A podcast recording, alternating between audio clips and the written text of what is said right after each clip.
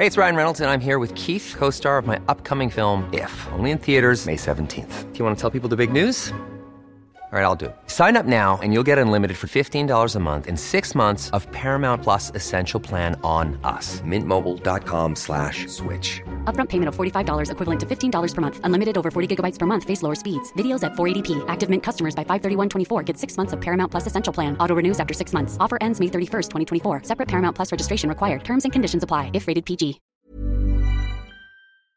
Hola, ¿qué tal? Muy buenas noches, bienvenidos a una emisión más de De Frente en Jalisco, aquí en Heraldo Radio Jalisco. Hoy martes 13 de septiembre, quiero agradecer como todos los días en los controles técnicos a Antonio Luna, en la producción y redacción de este espacio a Ricardo Gómez y recordarles nuestro número de WhatsApp para que se comuniquen con nosotros el 3330 1779 66. El día de hoy vamos a tener aquí en entrevista a Beatriz Paredes Rangel, ella es senadora de la República por el Partido Revolucionario institucional que el día de hoy visita la ciudad de Guadalajara. De igual manera, como todos los martes, vamos a tener esta mesa de análisis. Hoy nos acompaña Mario Ramos, ex consejero del Instituto Electoral y de Participación Ciudadana del Estado de Jalisco.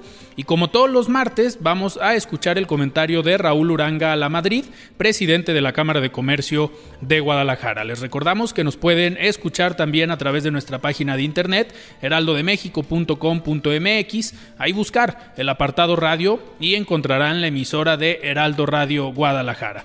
También nos pueden sintonizar a través de iHeartRadio en el 100.3 de FM. La entrevista.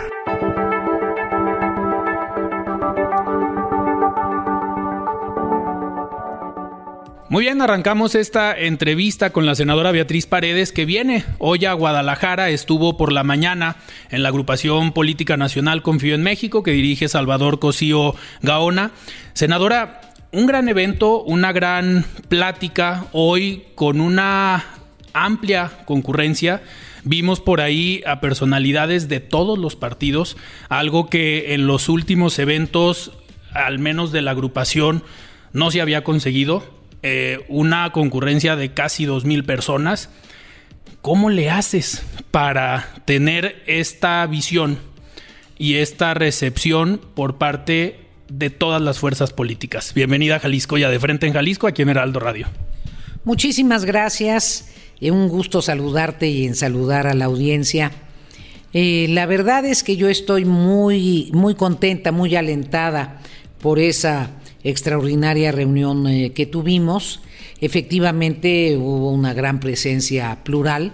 Sin duda, eh, la agrupación Confío en México jugó un papel muy relevante en la convocatoria, pero también estoy consciente de que los jaliscienses saben que los quiero, que los admiro, que reconozco la enorme potencia de este Estado y en ese sentido he podido a lo largo de mi vida eh, hacer muchas relaciones, muchas amistades con jaliscienses, mujeres y hombres muy, muy destacados para mí.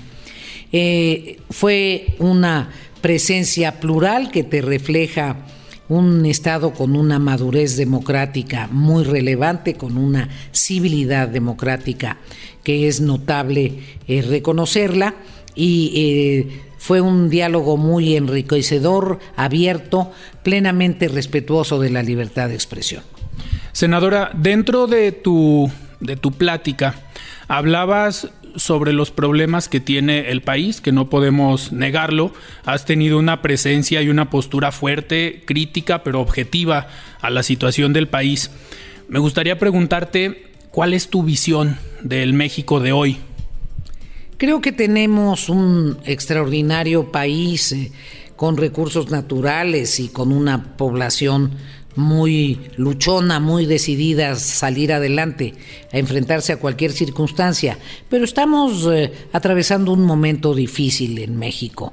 Eh, cerrar los ojos o decir que no es cierto, pues no corresponde a la realidad y, y quienes nos escuchan dirán, se están acomodando con quién quieren quedar bien. No, no, lo único que me importa es... Eh, hablar con la verdad, con, con, la ciudadanía, con la gente. Creo que los problemas de seguridad son muy serios, son muy severos. Eh, hay regiones enteras del país donde la gente está atemorizada. Eh, creo que es muy importante después de un trauma tan, tan difícil como fue superar la pandemia, que se está superando apenas en algunas regiones, pues revitalizar, reestructurar eh, las instituciones de salud pública, el sistema de salud pública ha dejado mucho que desear.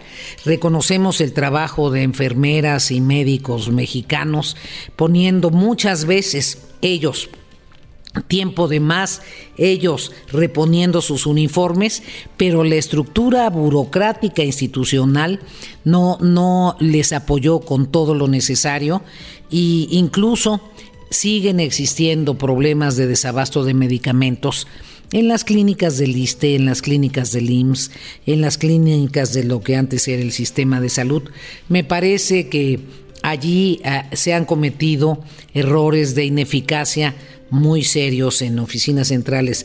Y esta idea de centralizar las decisiones, de ser poco respetuoso con los estados de la República, con los gobiernos estatales, con los gobiernos municipales, no me parece que le hace bien al país. Se desaparecieron fondos muy importantes para respaldar la ciencia, la formación de investigadores, el apoyo a los docentes. En ese sentido, eh, la ciencia y la tecnología en donde Jalisco ha jugado un papel de vanguardia, ha sido muy golpeada por las políticas del gobierno federal y eso me parece no solo una, eh, una gran falla, sino incomprensión del momento que está viviendo México, pleno siglo XXI y geográficamente ubicados en América del Norte, que es una región con enorme potencial en ciencia y tecnología dentro de muchos otros problemas.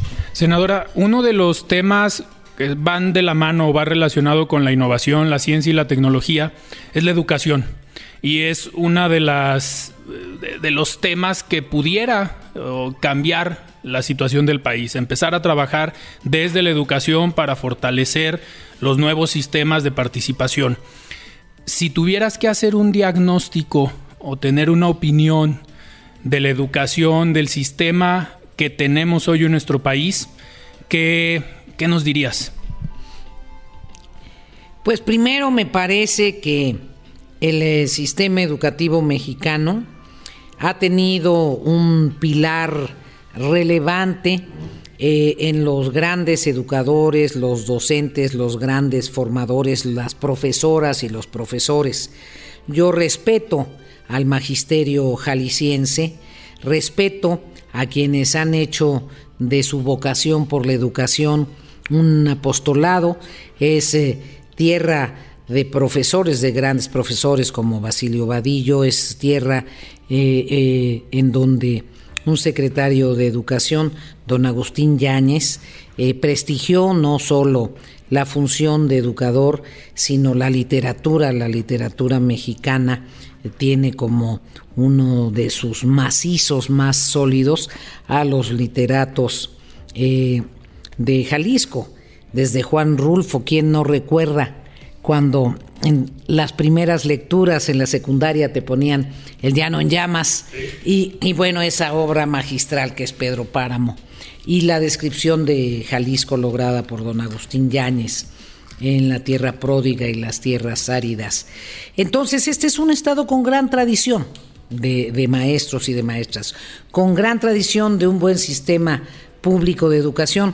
Por eso preocupa que una de las decisiones que más han golpeado a la, sociedad es esta decisión de cerrar las escuelas de tiempo completo, cuando la tendencia debería ser exactamente la contraria, que todo el sistema educativo básico fuera de tiempo completo, para que las niñas y los niños estén más tiempo en la escuela, para que puedan eh, consumir sus alimentos en la escuela, el desayuno y la comida de mediodía, con una dieta bien balanceada, nutricionalmente correcta en fin, esa decisión de, cerrar las escuelas de, tiempo completo me pareció un verdadero desacierto.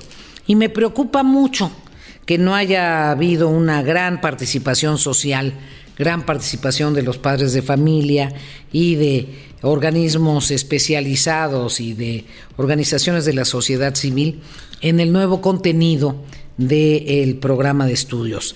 Creo que en una visión federalista del país tiene que haber un tronco común en los programas de estudios, pero también tiene que haber mucho conocimiento de carácter eh, eh, regional. Eh, creo que, por otra parte, el sistema de educación superior ha resistido una embestida en contra de las universidades autónomas que no me explico, no, no le entiendo, no le entiendo en un momento progresista, en un gobierno que se dice progresista, verdaderamente no le entiendo, se le han regateado muchos recursos a las universidades y creo que esa es la peor manera de apoyar la, la formación de los jóvenes en, en México. Hay que apostar por una buena educación, hay que apostar por la calidad educativa, hay que apostar porque todos los niños, los adolescentes y los jóvenes tengan cobertura y puedan acceder a una institución educativa y porque haya compatibilidad entre la oferta de profesiones y la demanda del mundo laboral y del desarrollo de la industria y del sector agropecuario y pesquero. Hacia allá iba mi siguiente pregunta. En los últimos años se ha hablado mucho de la triple hélice se ha hablado mucho de la vinculación entre el sector empresarial, la educación y la sociedad civil, pero no hemos podido encontrar esta fórmula real de aplicación de la triple hélice. ¿Qué necesita el país para hacer lo que comentaste? Esta vinculación principalmente entre los planes de estudio y la industria, pues para ofrecer en la educación lo que está requiriendo el sector empresarial para ofrecer buenos empleos. Este es un tema claro en donde lo que se necesita es voluntad y un gobierno que aliente y que no estorbe, que no dificulte. Fíjate, muchas universidades y muchos tecnológicos que pueden hacer acuerdos con eh, empresas para que haya intercambio de conocimientos, formación, utilización de los laboratorios de las empresas y viceversa, a veces producen prototipos. Eh, para quienes nos escuchan, eh, un prototipo es, digamos, el, primer producto de una invención, eh, un invento que sirve para cuestiones útiles o para cuestiones pedagógicas o para cuestiones medioambientales. Por ejemplo, un prototipo de un ventilador que servía para el COVID. Bueno, conseguir la patente de ese prototipo te tardas miles de meses. Conseguir la autorización para que se use ese prototipo te tardas millones de meses. Y después vamos a suponer que venciste la barrera de la patente, la barrera de eh, la autorización. Y después resulta que si tienes ingresos por el prototipo que inventaste o que fabricaste, que es eh, patente de una escuela o de una universidad, te quitan el dinero. Se lo lleva la Secretaría de Hacienda. No se queda la escuela no se, no se queda con un porcentaje el equipo de maestros y el equipo de alumnos. Pues es absurdo. Se debería quedar la escuela para equipamiento de los laboratorios, para becas de posgrado. Entonces, no solo no alientas, sino desalientas. Hay que tener una decisión, una voluntad política muy clara para alentar el que la inteligencia, la brillantez de los jóvenes y las jóvenes mexicanas y mexicanos florezca. Deben tener un respaldo. Yo creo mucho en esa frase de darme un punto de apoyo y moveré al mundo. Eso creo sobre los jóvenes mexicanos. A mí me ha tocado conocer jovencitas y jovencitos brillantes que lo único que necesitan es que les des el jalón y van a salir y van a despegar. Bueno, entonces tenemos que tener claramente una política de apoyo a la ciencia, a la tecnología, a la innovación, respaldando a las personas, a los maestros, a los investigadores, a los estudiantes, vinculándonos con la empresa, con estímulos fiscales, con apoyos específicos, con créditos puente y abriendo las posibilidades del reconocimiento en el mercado y del intercambio. Hay que hacer grandes intercambios con el mundo. Jalisco es un estado internacionalizado y eso hay que aprovecharlo en bien de su juventud. Senadora, hoy pareciera que en México ser empresario o ser trabajador y tener recursos es pecado. ha habido un ataque desde el inicio de esta administración directo al sector empresarial. Se atravesó la pandemia y algo que esperaba al menos el sector empresarial era este tipo de apoyos de los que hablas o voluntad por parte del gobierno para hacer que pudieran seguir caminando. Cerraron más de un millón de empresas. ¿Es cuestión de voluntad o es cuestión de un mero discurso del gobierno federal? Creo que es esencial que un gobernante recuerde que su juramento fundacional como gobernante es cumplir y hacer cumplir la Constitución General de la República.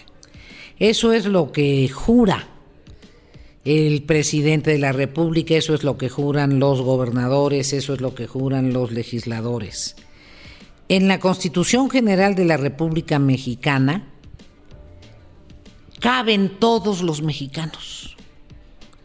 Caben los mexicanos que se dedican a actividades empresariales, caben los mexicanos que se dedican al campo, caben los mexicanos que tienen problemas de ingreso que están en condiciones paupérrimas, caben todos los mexicanos. Si tú quieres que haya un esfuerzo equitativo, que haya más respaldo para quienes menos tienen, eso es perfectamente razonable. Eso se resuelve con una decisión de políticas públicas correctas y una política de orden fiscal que propicie la distribución del ingreso. Pero apoyar a unos no significa rechazar a otros. Pero respaldar el desarrollo social de la mayoría de la población sin recursos no significa estigmatizar u ofender a los que están en otras actividades, a los que abren oportunidades de empleo, a los que generan producción. Me parece que la polarización no le ha hecho bien a nuestro país.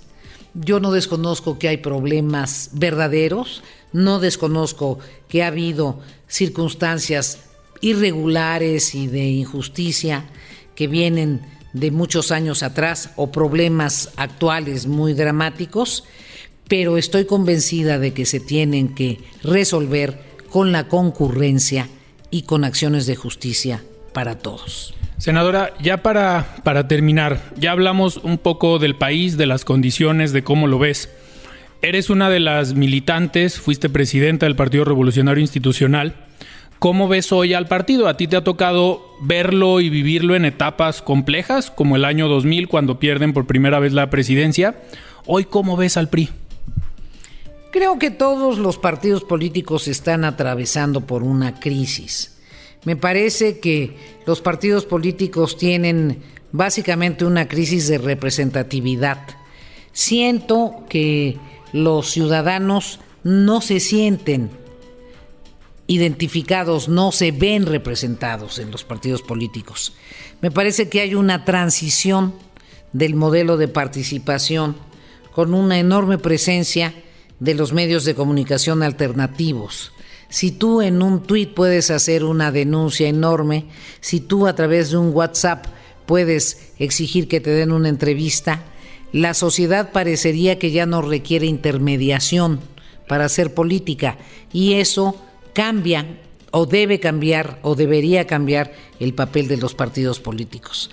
En ese marco, en una etapa de transición de los formatos de representación que deberán tener los partidos políticos, pues el PRI está enfrentando también su propia crisis, la declinación en eh, las simpatías electorales, etcétera. Eh, creo que es un momento en donde lo que importa es que los ciudadanos encuentren opciones sean partidistas o no sean partidistas. Por eso creo que es necesario hacer un gran frente opositor, un gran frente opositor que no solo reúna a los partidos políticos, sino a los ciudadanos que se dedican a diversas cosas, a la sociedad civil, a la gente que ya no está conforme con la situación que demanda que las cosas se modifiquen y ese gran frente opositor es una opción para la democracia mexicana. Senadora, ¿te gustaría encabezar este gran frente opositor viendo que eres un factor de unidad entre estos sectores, no nada más con los partidos políticos? Eh, creo que debo formar parte del equipo. Yo no pienso en que las soluciones sean soluciones individuales.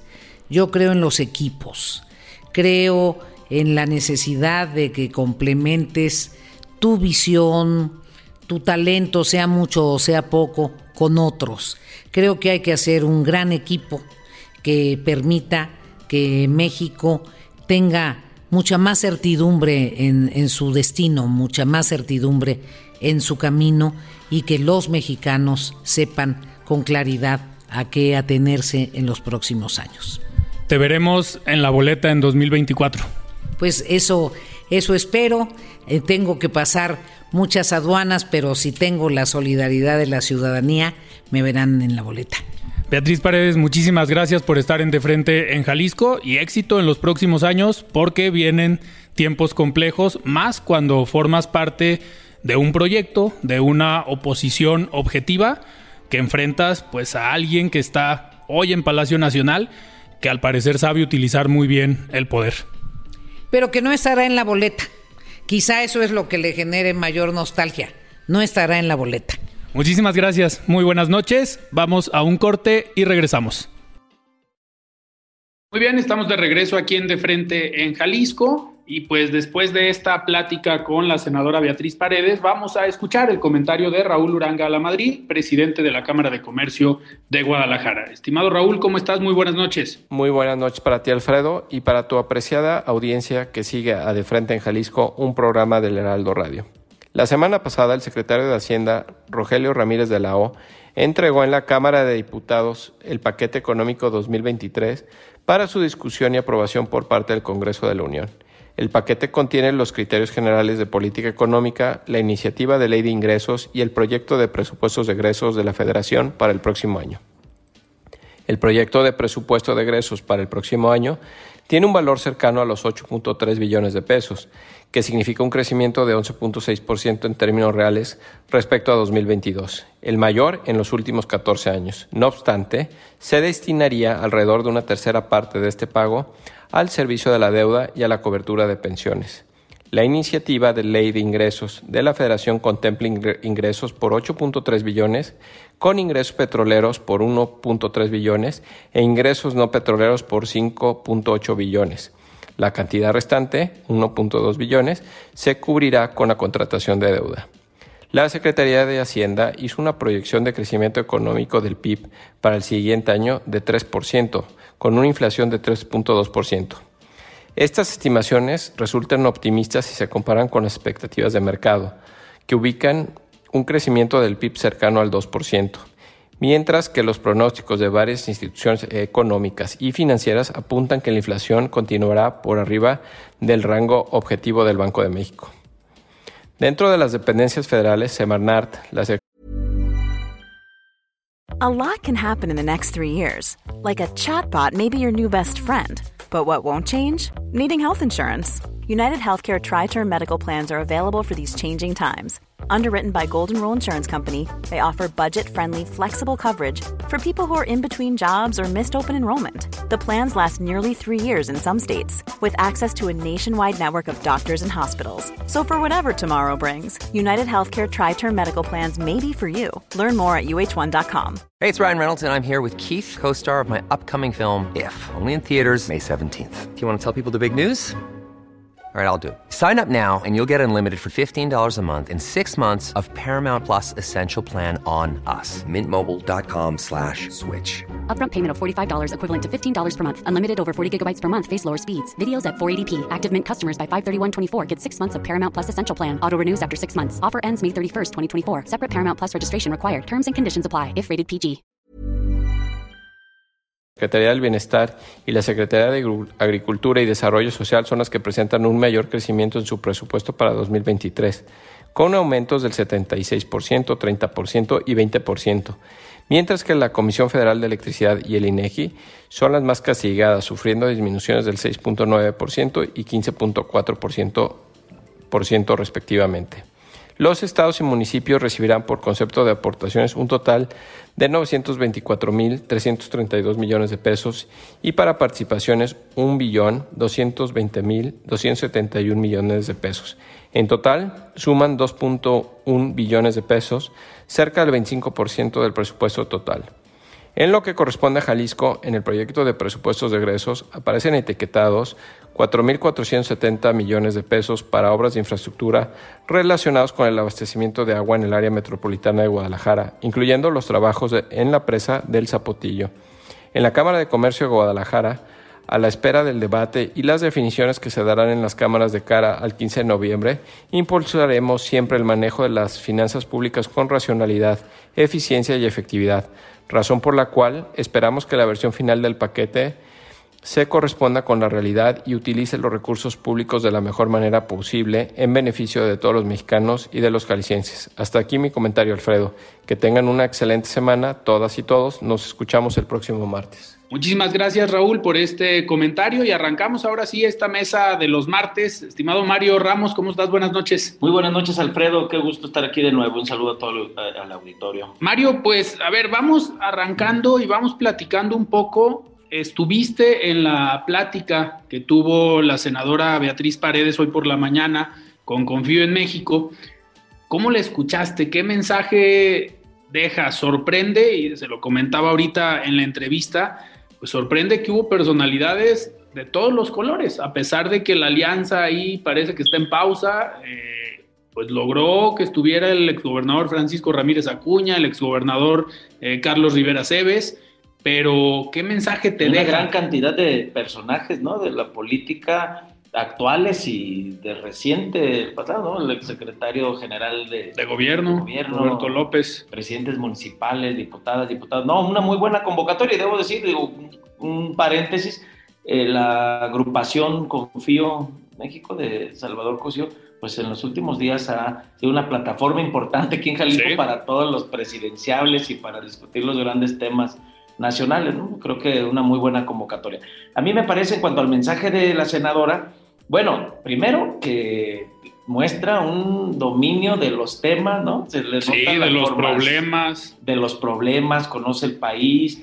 Eh, vamos, como esta cl- clase política que ya no se ve tan eh, comúnmente, tan frecuentemente, ¿no? De personas que son entendidas en diferentes materias, aunque Sí. sin que sean especialistas o expertos a fondo, te pueden dominar temas del campo, temas de la problemática de salud, de educación, etcétera, ¿no? Digo, ella tiene muchos años ya en su trayectoria política, fue gobernadora, ha ocupado muchos cargos. Bueno, a mí me parece que eh, el- su aparición pública aquí en Jalisco, aunque ya sabemos que está recorriendo diferentes Sí. ciudades y ha declarado y ha levantado la mano, ¿no? Este, creo que pues al final es eh, oportuna en cuanto está de fondo la discusión de la viabilidad y la continuidad de la, de la alianza, Sí. la coalición va por México o no. A mí me parece que no eh, deja un mensaje rotundamente claro, entiendo que también se cuidan por la legislación electoral, Ujú. etcétera, pero este, de fijar una postura eh, crítica o no de la dirigencia actual, ¿no? De Alejandro Moreno, de Alito, y también de las posibilidades de, de postularse. Menciona, le da ahí también este, jugada, ¿no? A Ujú. los otros aspirantes de su partido, Enrique de la Madrid, ¿no? Claro. Y bueno, y también mencionó de Santiago que a mí me parece que es un momento muy oportuno para que distintas eh, figuras como ella, con experiencia, con trayectoria, que conocen el país, pues levanten la mano, se expongan al escrutinio público y que la gente podamos evaluar y valorar quiénes son los mejores perfiles, porque por momentos pareciera que solo las corcholatas del presidente son las que están en, en la mesa de juego, y no es así. Vamos, digo, va a ser un tema bastante complejo más ahora con lo que está pasando en la alianza. Eh, no va a ser nada más que se puedan poner de acuerdo los partidos políticos, que eso ya es, va a ser un problema ahorita. El único problema que se suponía que iban a tener era ponerse de acuerdo para definir quién era el candidato. Ahorita se tienen que poner de acuerdo nuevamente para generar la alianza, aunque, a ver, la postura del PRI, Mario, ahí llama la atención, ¿es una postura eh, de partido o es una postura de dirigente de partido? ¿Cómo ves tú estos mensajes de Alejandro Moreno? No, pues yo creo que es del dirigente de partido y de sus circunstancias. O sea, no podemos dejar de ver que en eh, las últimas semanas, meses, tenía unos embates por parte de la gobernadora de Campeche, señalamientos, grabaciones este, en las que se mostraba cómo operaba él y algunos casos y cosas que pueden ser incluso motivo de un delito.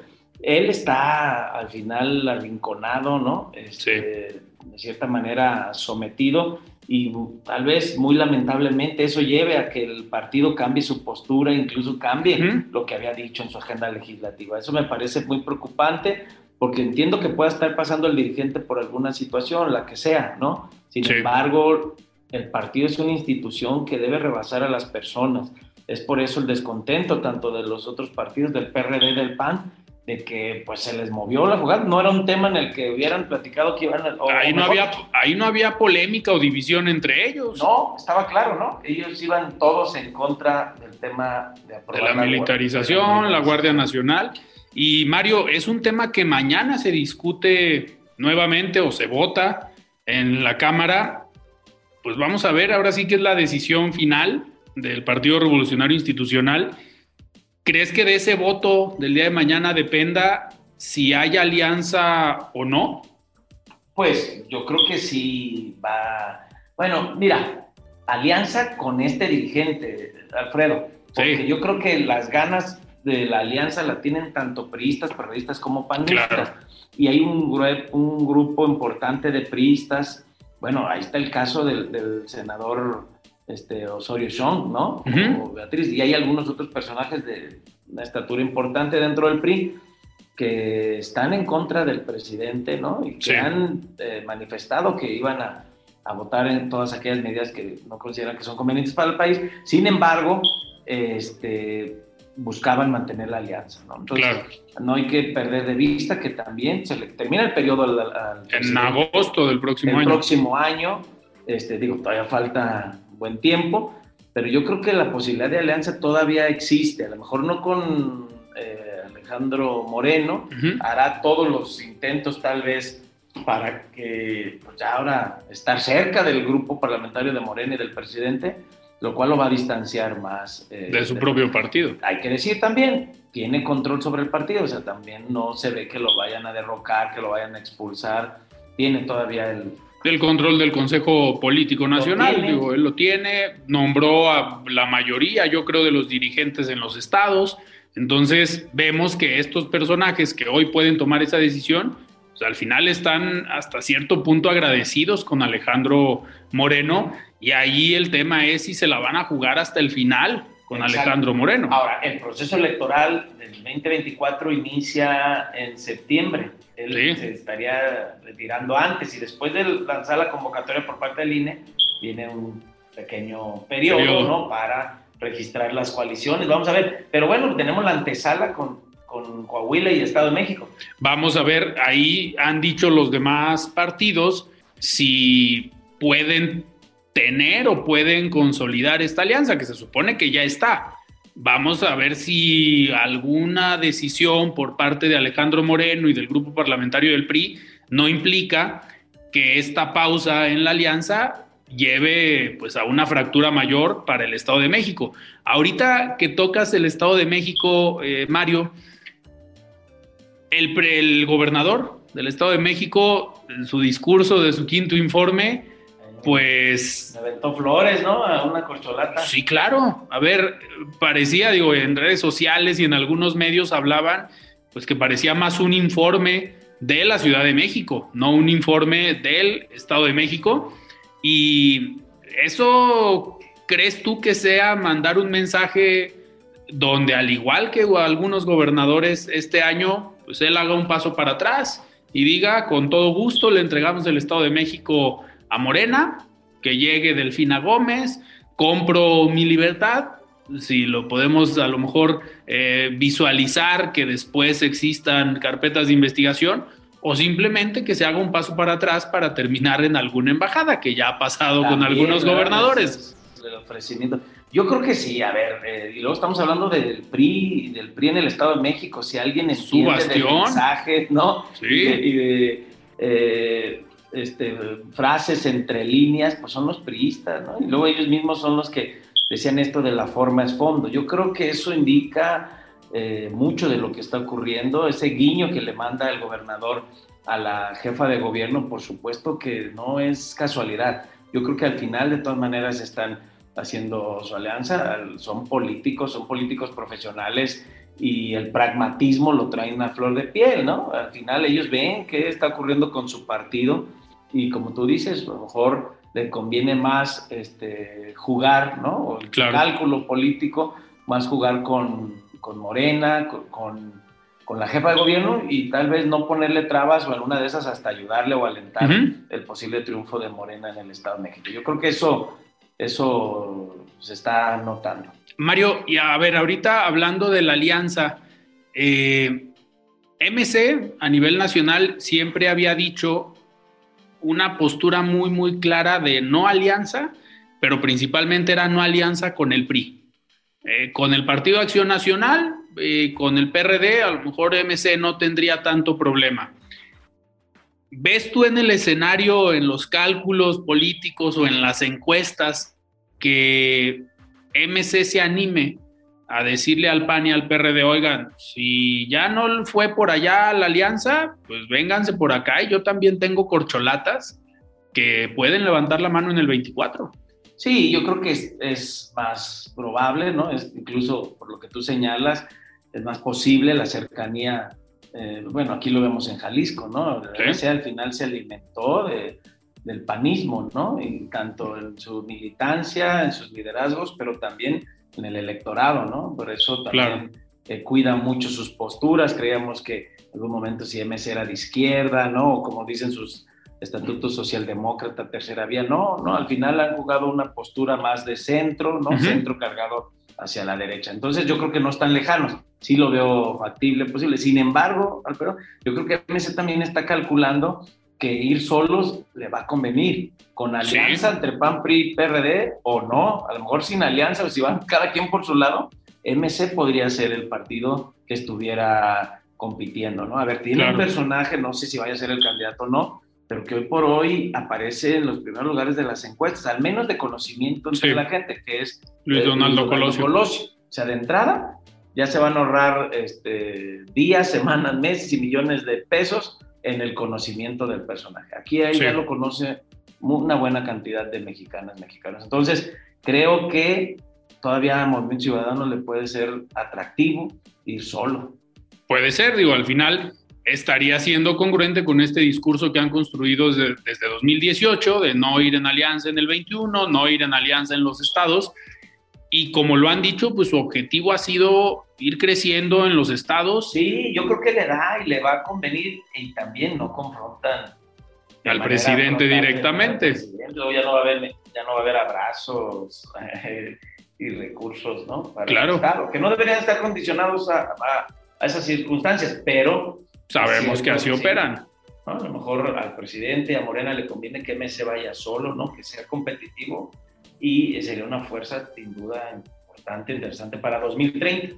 Oye Mario, y aquí en Jalisco esta semana se publicaron ya algunas encuestas, por lo menos para la capital del estado, para Guadalajara, eh, en un diario eh, local, y pues sorprende que encabeza MC, eso tal vez eh, llama la atención, pero ah, más otros datos. No, pero más, por, más por los personajes. Sí, sí, Se ha dicho que Salvador Zamora, el actual presidente de Tlajomulco, brincaría a Guadalajara aparece también la senadora Verónica Delgadillo y pues en cualquiera de los dos escenarios gana MC eh, el Ayuntamiento de Guadalajara, más porque en Morena pues no hay perfiles tan, tan certeros.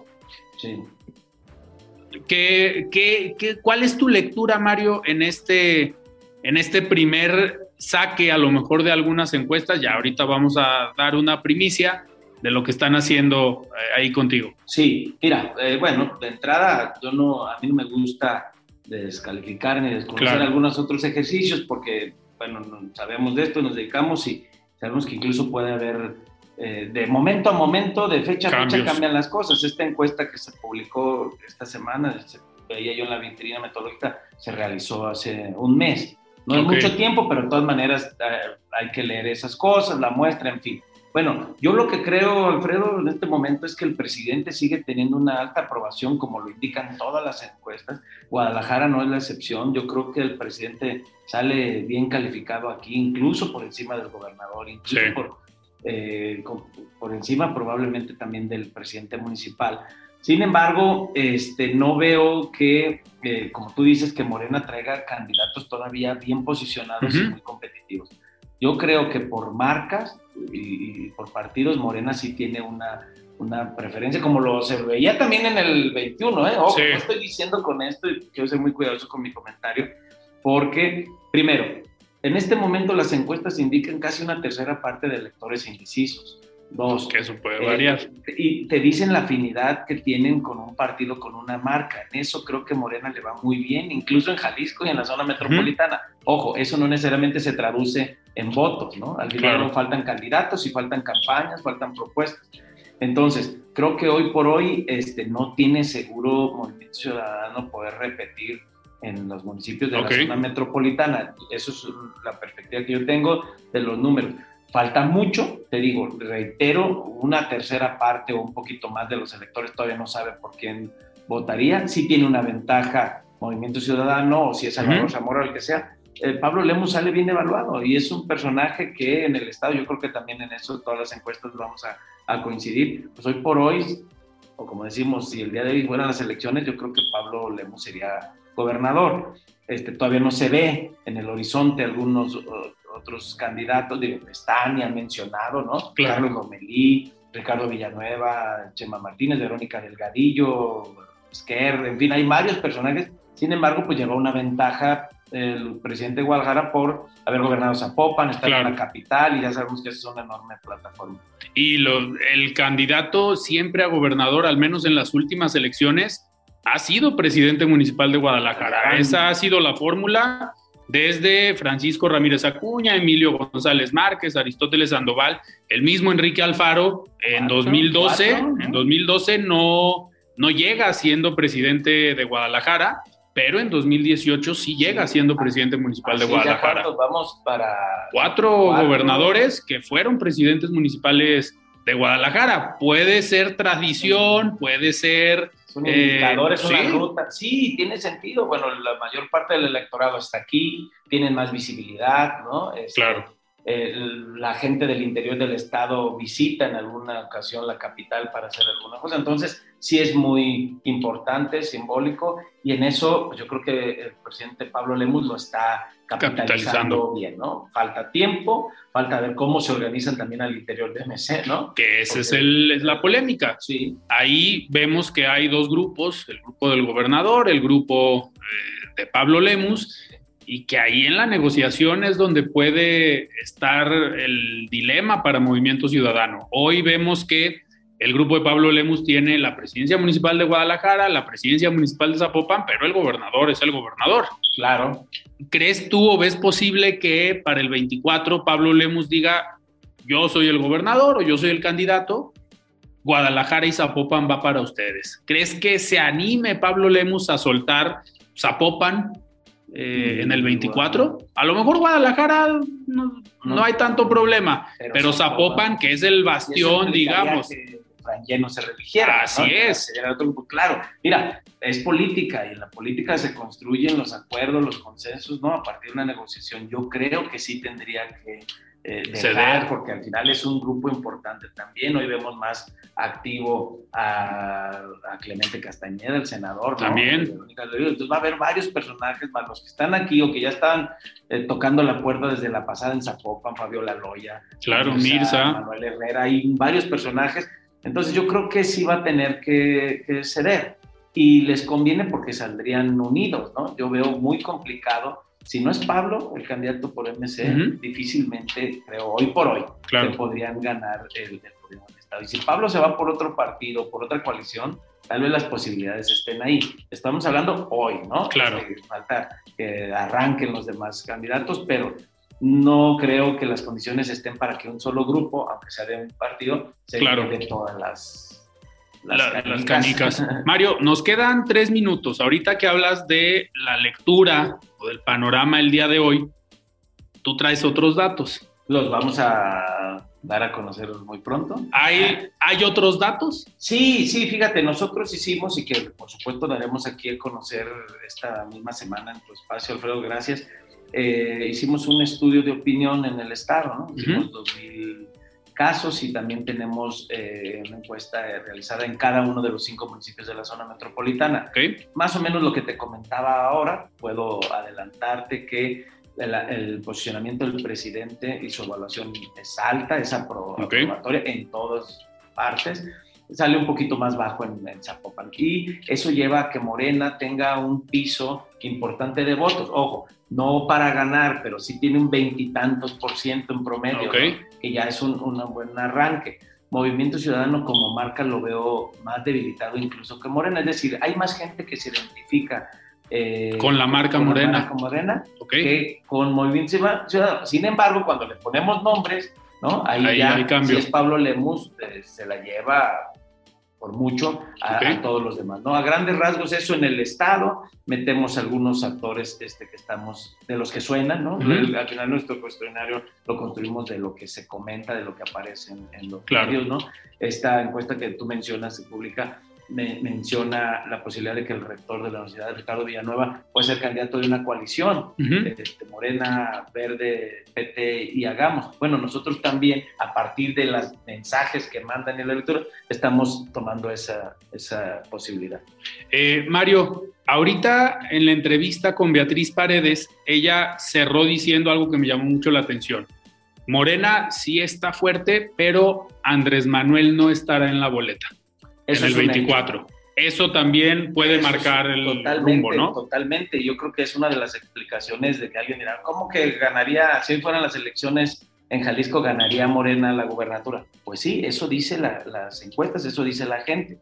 Cuando, cuando, estemos en las boletas y estén los candidatos ya uno a uno, la corcholata que haya salido seleccionada frente a otros, coalición o no, y en Jalisco también, ahí se acomodan las cosas. ¿no? Hoy por hoy, Morena se beneficia, se alimenta del efecto de esos positivos que tiene el presidente, ¿no? Si hay una sociedad eh, eh, polarizada, aunque te diga que las encuestas que nosotros tenemos indican que Morena podría ganar como partido, repito, como partido la elección, de todas maneras te estoy hablando que es cuando mucho una cuarta parte, o sea, habría un, un abanico de más opciones.